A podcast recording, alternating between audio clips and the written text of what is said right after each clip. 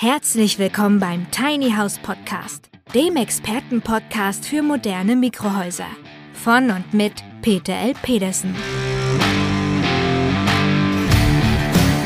Wir bringen Ihnen die Vorteile von Minihäusern näher und sprechen mit Fachleuten aller Sparten.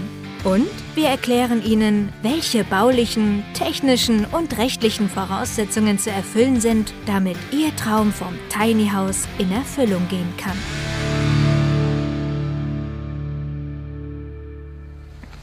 Wenn Randolph auf seine Obstwiese kommt, bedeutet das, dass er sich nicht nur um seine Bäume kümmert, sondern auch um seine Häuser. Denn auf dieser kleinen Wiese in der Pfalz stehen gleich drei Ferienhäuser, jedes einzelne mit höchstens 20 Quadratmetern Wohnfläche. Tiny Houses, das sind echte bewohnbare Häuser auf Rädern. Moin Moin, verehrte Tiny House Enthusiasten und willkommen zur nächsten Folge. Der kleine eingespielte Vorspann wird es sicherlich verdeutlicht haben. Heute wollen wir uns über gewerbliche Möglichkeiten unterhalten. Wir hatten uns ja bereits in der Folge 34 über gewerbliche Erfolge mit Tiny Houses unterhalten und heute wollen wir etwas tiefer in die Materie gehen und dabei ein ganz besonderes Tiny House uns ansehen, nämlich das Tiny Hotel. Bevor wir uns allerdings etwas tiefer in die Materie begeben, noch ein kleiner Hinweis zu dem Vorspann. Der fleißige Zuhörer meines Podcasts wird mit Sicherheit bei dem Hinweis Obstwiese sauer aufgestoßen haben, denn eins ist klar, eine Streuobstwiese ist in aller Regel der Außenbereich und da ist Bauen und Wohnen generell verboten. Aber wie heißt es so schön, nichts ist unnütz, es kann zur Not noch als abschreckendes Beispiel dienen. Und das sollten wir auch gleich auf die Journalistin beziehen, denn die hat anscheinend völlig ahnungsbefreit irgendetwas nachgeplappert und nicht solide recherchiert. Ein Problem, das wir mit Fake News durch Journalisten produziert jeden Tag wieder erleben. Also wollen wir in dieser Folge nicht nur über Perspektiven und Chancen sprechen, sondern auch die Unterschiede klarstellen, was es denn heißt, amateurhaft oder professionell investieren zu können. Das Internet und insbesondere YouTube ist ja voll von Filmen und Beiträgen von Tiny Houses, die irgendwie gewerblich vermietet werden sollen und sogar zum Teil von Redakteuren genutzt werden, um dort Tests durchzuführen. Interessanterweise fragt aber keiner der Redakteure, ob es auch legal baugenehmigt ist. Und das hat nicht nur etwas Rechtliches auf sich, sondern wir wollen auch sehen, ob es auch dann wirklich finanziell spannend ist. Bereits in der Folge 34 sprachen wir ja darüber, dass Tiny Houses, wenn sie denn gewerblich genutzt werden, unbedingt auch gewerblich gekauft werden, damit man sie mit Vorsteuerabzug erwerben kann. Das kann faktisch jeder, ob er Angestellter, unselbstständig tätig ist oder Beamter ist oder bereits ein Unternehmen hat. Ich kann jederzeit ein Ferienhaus gewerblich erwerben. Wer also als Angestellter oder Beamter noch keine zweite Steuernummer haben sollte, um eine gewerbliche Tätigkeit nebenbei auszuführen, der sollte unbedingt sich die Folge 34 anhören, da gehen wir etwas näher auf das Thema ein. Hier wollen wir nur erst einmal feststellen, dass wir bei gewerblichem Kauf eines Tiny Houses für die Vermietung und Verpachtung die 19% Mehrwertsteuer wiederbekommen und es dann in der Vermietung mit dem gastgewerblich verringerten Mehrwertsteuersatz von 7% vermarkten. Und hier ist ja schon der erste Punkt erreicht, wo wir Amateur- und Profi-Status unterscheiden können. Diese 12% staatliche Subventionierung kriegt nur der Profi. Der Amateur, der es einfach mal so kauft, das Tiny House, der kriegt es nicht. Und wir hatten ja auch schon das Thema Abschreibung angesprochen. Wenn ich ein Tiny House gewerblich erwerbe und es gewerblich nutze, kann ich natürlich auch die Abschreibung für Abnutzung oder kurz AFA nutzen. Der Sinn einer solchen Abschreibung macht natürlich absolut Sinn, denn wenn ich ein Produkt benutze, dann nutzt es ab und dann ist der Wert natürlich permanent am Sinken. Und diese Abnutzung kann ich dann gegen meine Gewinne gegenrechnen. Wenn ich jetzt mein Tiny House über acht Jahre abschreiben möchte, so heißt es, dass ich 12,5 Prozent, also 12,5 mal 18 Jahrhundert Prozent, jedes Jahr gegen meine Gewinne rechnen kann. Kleines Rechenbeispiel dazu. Unser Tiny House mag 100.000 Euro kosten. 12,5% pro Jahr Abschreibung bedeutet, ich kann 12.500 Euro gegen meine Gewinne verbuchen. Wenn ich also nach Abzug aller Kosten, die ich mit der Vermietung des Tiny Houses hatte, noch 15.000 Euro Gewinn gemacht habe, muss ich nicht mehr diese 15.000, sondern nur noch 2.500 versteuern. Wenn ich also diesen Punkt als amateurhafter Vermieter vergesse, dann habe ich natürlich einen steuerlichen Nachteil, der meine Rendite dramatisch verschlechtert. Aber auch der Vergleich gegenüber jeder herkömmlichen Immobilie, die ich als Ferienhaus nutze, ist es natürlich ein riesiger Unterschied, ob ich 12,5 Prozent pro Jahr oder nur 2 Prozent abschreiben kann. Diese 2 Prozent sind die üblichen Abschreibungsmöglichkeiten für Immobilien, sodass dann eine Immobilie innerhalb von 50 Jahren abgeschrieben werden kann. Ein ortsveränderliches Gebäude, also ein Tiny House mobiler Version, ist also immer rentabler als eine Immobilie als Ferienhaus, wenn sie denn mit gleichen Konditionen, das heißt mit gleichen Buchungszahlen verglichen werden kann. Doch lass uns noch einen Punkt ansprechen, der massiven Einfluss auf die Rentabilität hat und der zwischen Amateur- und Profi-Status massivsten Unterschied mit sich bringt. Ein Tiny House einfach wild aufgestellt ist eine klassische Mobilie und die verliert tatsächlich real jedes Jahr an Wert, sodass es wirklich nach sechs, acht oder zehn Jahren vielleicht nur noch mit einem Viertel des ursprünglichen Preises verkauft werden kann. Demgegenüber nimmt ein baugenehmigtes Tiny House an der Wertentwicklung des Immobilienmarktes teil. Und da die Immobilien in aller Regel permanent bzw. langfristig permanent steigen, haben wir also die große Chance, es nach acht Jahren zumindest zum Einkaufspreis oder vielleicht sogar noch höher zu verkaufen. Ein Tiny House, das ich dann also wild auf einer Streuobstwiese aufstelle und ein bisschen Geld verdiene, ist also wirklich nur totaler Amateurstatus. Warum erwähne ich solche amateurhaften Versionen, obwohl wir doch eigentlich über professionelle Geschäftsentwicklung sprechen wollen? Ganz einfach, weil Tiny Houses meistens immer noch mit irgendwelchen wilden amateurhaften Lösungen verbunden werden und das ist es nicht. Als Kaufmann will ich natürlich wissen, wie die Rendite meines Investments ist und was ich am Ende nach Steuern davon auch noch wirklich überbehalte. Dafür machen natürlich die eben genannten Punkte absolut Sinn. Wenn ich 12% staatliche Subvention über die Mehrwertsteuer bekomme und obendrein die genannten beispielhaften 100.000 Euro innerhalb von acht Jahren nicht versteuern muss, dann macht es sich nach Steuern brutal bemerkbar. Aber der Kaufmann hat noch andere Indikatoren, die für ihn entscheidend sind. Die Rendite allein ist ja der absolute Wert, der unterm Strich am Jahresende nach Steuern übrig bleibt. Als nächstes fragt natürlich der Kaufmann, wie diese Rendite im Verhältnis zu der Investition steht. Wie viel Geld habe ich also investieren müssen, um diese Rendite zu erwirtschaften? Das nennt der Kaufmann dann Kapitalrentabilität. Dazu ein kleines Beispiel. Ich habe 100.000 Euro investiert und 10.000 Euro Gewinn gemacht. Das heißt, ich habe eine Kapitalrentabilität von 10 Prozent. Wenn ich also jetzt von meinem Sparkonto 100.000 abgehoben habe, investiert habe und 10% jedes Jahr dann Gewinn mache, ist das sicherlich eine spannende Geschichte. Jetzt kennt der Kaufmann allerdings noch einen weiteren Begriff und der nennt sich Eigenkapitalrentabilität. Worauf will ich hinaus? Ganz einfach. Was passiert eigentlich, wenn ich nicht 100.000, sondern nur 20.000 investiere und einen Kredit über 80.000 aufnehme? Wie gut ist dann meine Eigenkapitalrentabilität? Also noch einmal zurück zu unserem Beispiel, in dem wir 10.000 Euro Gewinn gemacht haben. Im Verhältnis zu unseren 20.000 Eigenkapital macht das dann aber 50% Eigenkapitalrentabilität aus. Ja, ich weiß, dass natürlich sofort das Gegenargument kommt, ich muss doch aber für diese 80.000 Euro dann Zinsen zahlen, das ist doch eine andere Rechnung. Das ist natürlich völlig richtig, also haben wir keine 10.000 Euro Gewinn, wir ziehen 3.000 Euro Zinsen ab, bleiben noch 7.000 Euro. Wir erwirtschaften also mit unseren 20.000 Euro, die wir als Kapital eingesetzt haben, immerhin 7.000 Euro Gewinn pro Jahr und das sind immer noch 35 Prozent Eigenkapitalrentabilität und das lässt sich doch wirklich noch sehen, oder? Also für den kleinen deutschen Sparer, der von seiner Bank für sein Guthaben 0% oder jetzt gerade 0,5% bekommen hat, wird das wahrscheinlich die Hölle sein, aber das ist real. Allein aus diesem kleinen Beispiel können wir natürlich entnehmen, dass eine Kreditierung eines Investments durchaus Sinn machen kann. Nicht muss, aber kann.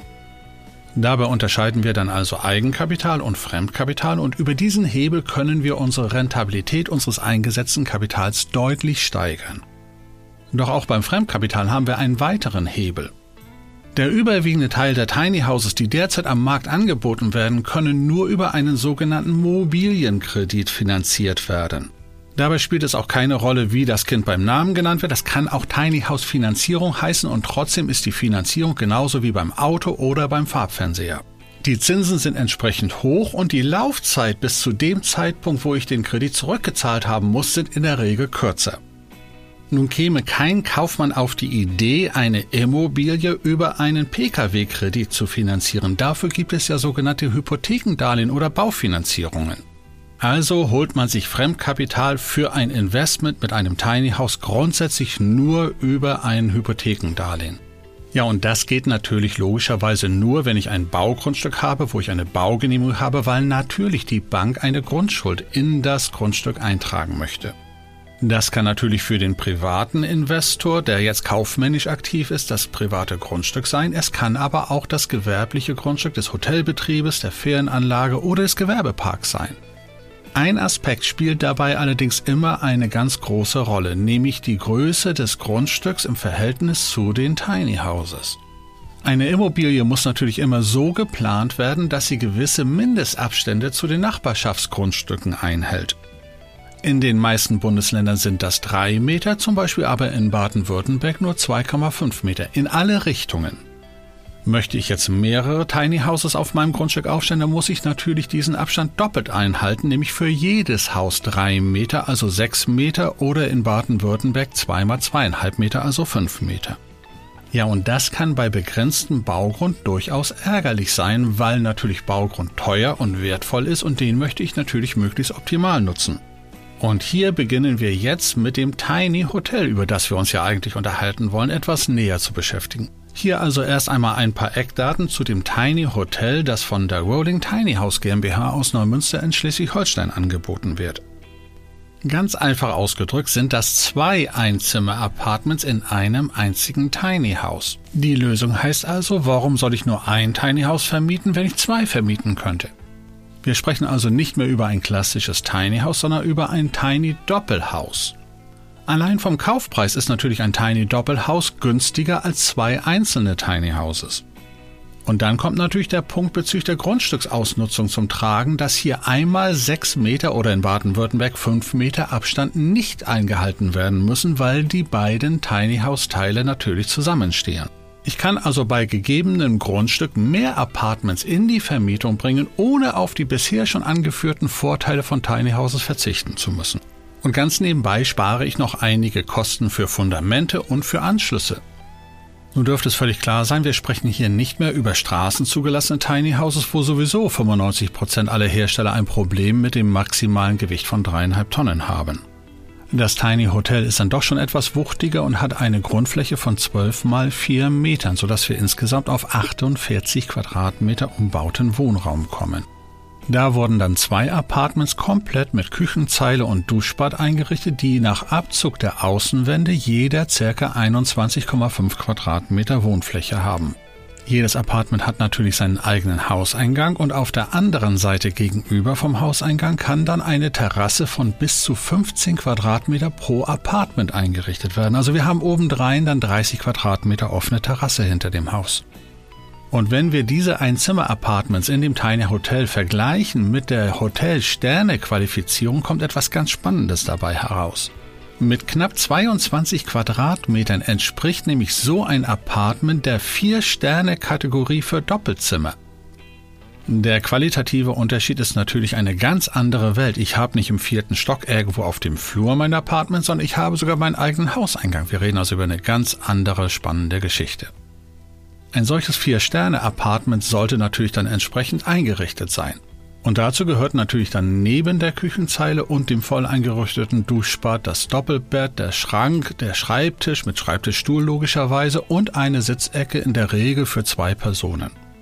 Perfekt wird es, wenn dann zum abendlichen Rotwein noch der Kaminschein hinzukommt, also der elektronisch gesteuerte Pelletofen dabei ist. Und da wir vorhin ja schon das Thema Abnutzung und Abschreibung für Abnutzung besprochen haben, sollten wir natürlich auch über die Qualität der Möbel sprechen.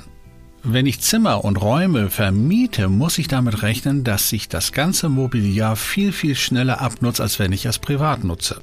Deswegen sind Möbel in Hotels von einer völlig anderen Qualität als das, was man so im normalen Möbelhaus erwerben kann.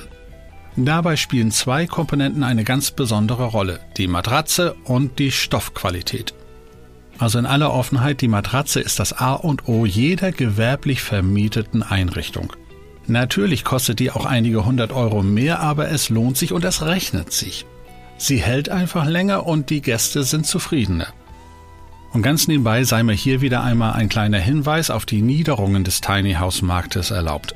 Wenn ihr euch im Internet Tiny House Fotos anschaut, dann achtet mal auf die Matratzen, ob sie direkt auf dem Fußboden liegen, das heißt also ohne Unterlüftung hingelegt worden sind, was heißt, da ist Schimmelgefahr garantiert. Aber sowas macht ja kein ordentlicher Vermieter. Und was die Stoffqualitäten der Sitzmöbel angeht, da wird sicherlich jeder sofort sich dann vorstellen können, dass da Unterschiede in der Qualität sein können. Das fachliche Qualitätsmerkmal bezeichnet man dabei als sogenannte Scheuertouren. Simpel ausgedrückt zeigt der Scheuertourenwert, wie lange auf dem Stoff herumgescheuert werden muss, bis er durchgewetzt ist. Einfache Qualitäten haben dann Werte wie 10, 15.000 Scheuertouren. Hotelqualität beginnt ab 30.000 Scheuertouren und das sollte es sein, wenn ihr gewerblich vermieten wollt. Und weil natürlich alle Möbel optimal in dieses knapp 22 Quadratmeter große Apartment hineinpassen müssen, macht es Sinn, das Tiny Hotel gleich komplett voll möbliert zu erwerben. Doch kommen wir noch einmal auf das Thema Umsatz zurück und lassen uns ein paar Zahlen auf der Zunge zergehen. Wir setzen einmal einen Mietpreis, also einen Übernachtungspreis von 120 Euro an, ziehen dann natürlich, wie der Kaufmann das so macht, die Mehrwertsteuer ab, das heißt die Vorsteuer von 7% und wir erhalten dann einen Nettopreis von 112,15 Euro, die für uns dann als Umsatz gerechnet werden können. Die Hausbank kalkuliert bei der Finanzierungsfrage immer mit einer Übernachtungsquote von 150 Übernachtungen pro Jahr. 112 Euro netto pro Übernachtung mal 150 Übernachtungen heißt also 16.800 Euro an Mieteinnahmen pro Jahr. Das wären die Mieteinnahmen für ein Tiny House. Jetzt haben wir aber ein Doppel-Tiny House, sodass wir hier auf einmal auf 33.600 Euro an Mieteinnahmen pro Jahr rechnen mit einem einzigen Tiny House. Das ist natürlich nicht unser Gewinn, sondern erstmal nur der Umsatz, von dem natürlich alle weiteren Kosten abgezogen werden müssen. Und dazu zählen natürlich alle Kosten von der Provision für den Vermittlungsservice wie Airbnb oder Booking.com, Wohngebäudeversicherung, Heizkosten, Strom, Wasser, Abwasser, Instandhaltung, Reinigungskosten und so weiter. Natürlich nicht zu vergessen die Zinsen für die Finanzierung und die Abschreibung. Und wenn die Kosten einmal veranschlagt bei 20.000 Euro liegen sollten, dann haben wir immer noch einen Gewinn von bummelig 16.000 und das lässt sich in jedem Falle hervorragend rechnen. Darauf wollen wir allerdings in dieser Folge nicht mehr näher eingehen, weil das würde nur noch total verwirren. Grundsätzlich können wir allerdings festhalten, dass das Investment in ein Tiny Hotel hochrentabel sein kann, wenn ich es gut plane und organisiere. Wie dann genau die Rechnung aussehen kann, das kann man mit einem regionalen Servicepartner von Rolling Tiny House individuell besprechen. Die halten mit einem Renditerechner ein Tool vor, mit dem man das ganz genau berechnen kann. Ja, und bevor jetzt gleich wieder die Frage aufkommt, warum könnt ihr den Renditerechner nicht gleich wieder zum Download zur Verfügung stellen? Hier die Antwort. Natürlich weiß ich, dass jeder Mitbewunderer, der einigermaßen der deutschen Sprache mächtig ist, heimlich unter der Bettdecke meinen Podcast hört und versucht noch ein paar Informationen abzugreifen. Und die Entwicklung eines solchen Renditerechners erfordert nicht nur etwas Hirnschmalz, sondern umfangreiches unternehmerisches Hintergrundwissen und das ist etwas, was wir nicht einfach so kostenlos weggeben wollen. Und ihr werdet sicherlich den alten Spruch kennen, es ist kein Problem über Wasser zu gehen, man muss nur wissen, wo die Steine liegen. Und das wollen wir nicht jedem Spaßvogel einfach so verraten. Aber unabhängig davon habe ich euch in den Shownotes eine nicht editierbare Version hinterlegt, damit ihr zumindest einmal sehen könnt, wie so etwas aussieht und wie so etwas vernünftig berechnet wird. Aber die Vermietung als Ferienhaus oder Ferienapartment ist ja nicht die einzige Lösung, die man mit einem Tiny Hotel nutzen kann. Es könnte ja auch etwas ganz anderes sein und dazu hört mal hier hinein. Ein Homeoffice im Tiny House. Was für die meisten Menschen in Deutschland erst seit ein paar Monaten zur Normalität geworden ist, ist für mich schon lange ganz normal.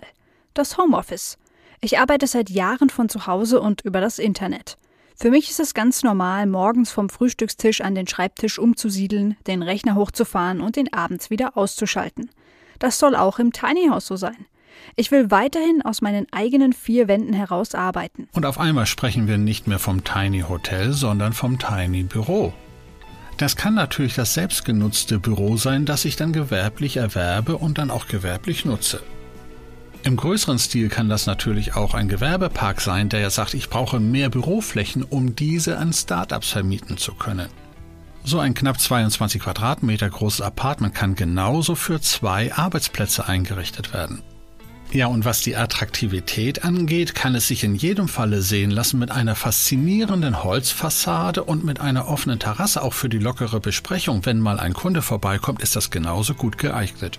Und wer für sein eigenes Geschäft darüber nachdenkt, das Büro in ein Tiny House zu verlegen, der sollte auch über dieses Doppelhaus nachdenken, denn die zweite Einheit könnte natürlich zusätzlich vermietet werden und die Attraktivität, die Berechenbarkeit optimieren helfen. Ja, und im Gegensatz zu einem YouTube-Video kann ich natürlich hier beim Podcast keine Bilder servieren. Deswegen habe ich euch in die Show Notes den Link zu Rolling Tiny House eingerichtet, wo ihr natürlich dann auch Fotos sehen könnt und auch natürlich alle weiteren Konditionen einsehen könnt. Und live könnt ihr euch das in Niedersachsen nördlich von Hannover in der Kleinstadt Wisselhövede ansehen. Und natürlich darf bei so einem Thema, wo wir über Investition und Rentabilität sprechen, eine Position nicht fehlen, das Thema Inflation. Zwei Folgen hatte ich ohnehin dazu schon hier veröffentlicht und ihr solltet euch das ernsthaft überlegen, ob ihr euer Geld auf dem Konto lasst und dann 12% Verlust jedes Jahr hinnehmt, was wir momentan an realer Inflationsrate haben, oder ob ihr es investiert in Sachwerte wie einem baugenehmigungsfähigen Tiny House. So, und wenn euch alle diese Argumente doch noch nicht genügen für eine Entscheidung, dann klickt zumindest in der Podcast-App auf den Knopf Folgen, damit ihr auch regelmäßig informiert werdet, wenn ich die nächste Folge hochlade, um noch mehr Argumente zu bekommen. Und geradezu traditionell motiviere ich euch ja am Ende jeder Folge zu träumen. Und dann genießt es doch, euch vorzustellen, wie eure Urlaubsgäste vormittags zum Frühstück auf der Terrasse sitzen, die Natur genießen oder abends beim Rotwein beim Kaminfeuer sitzen. Aber wie bei fast jeder kaufmännischen Entscheidung müsst ihr auch wieder aufwachen und euch entscheiden. Also los geht's. Und in diesem Sinne verbleibe ich bis zur nächsten Folge. Euer Peter Pedersen.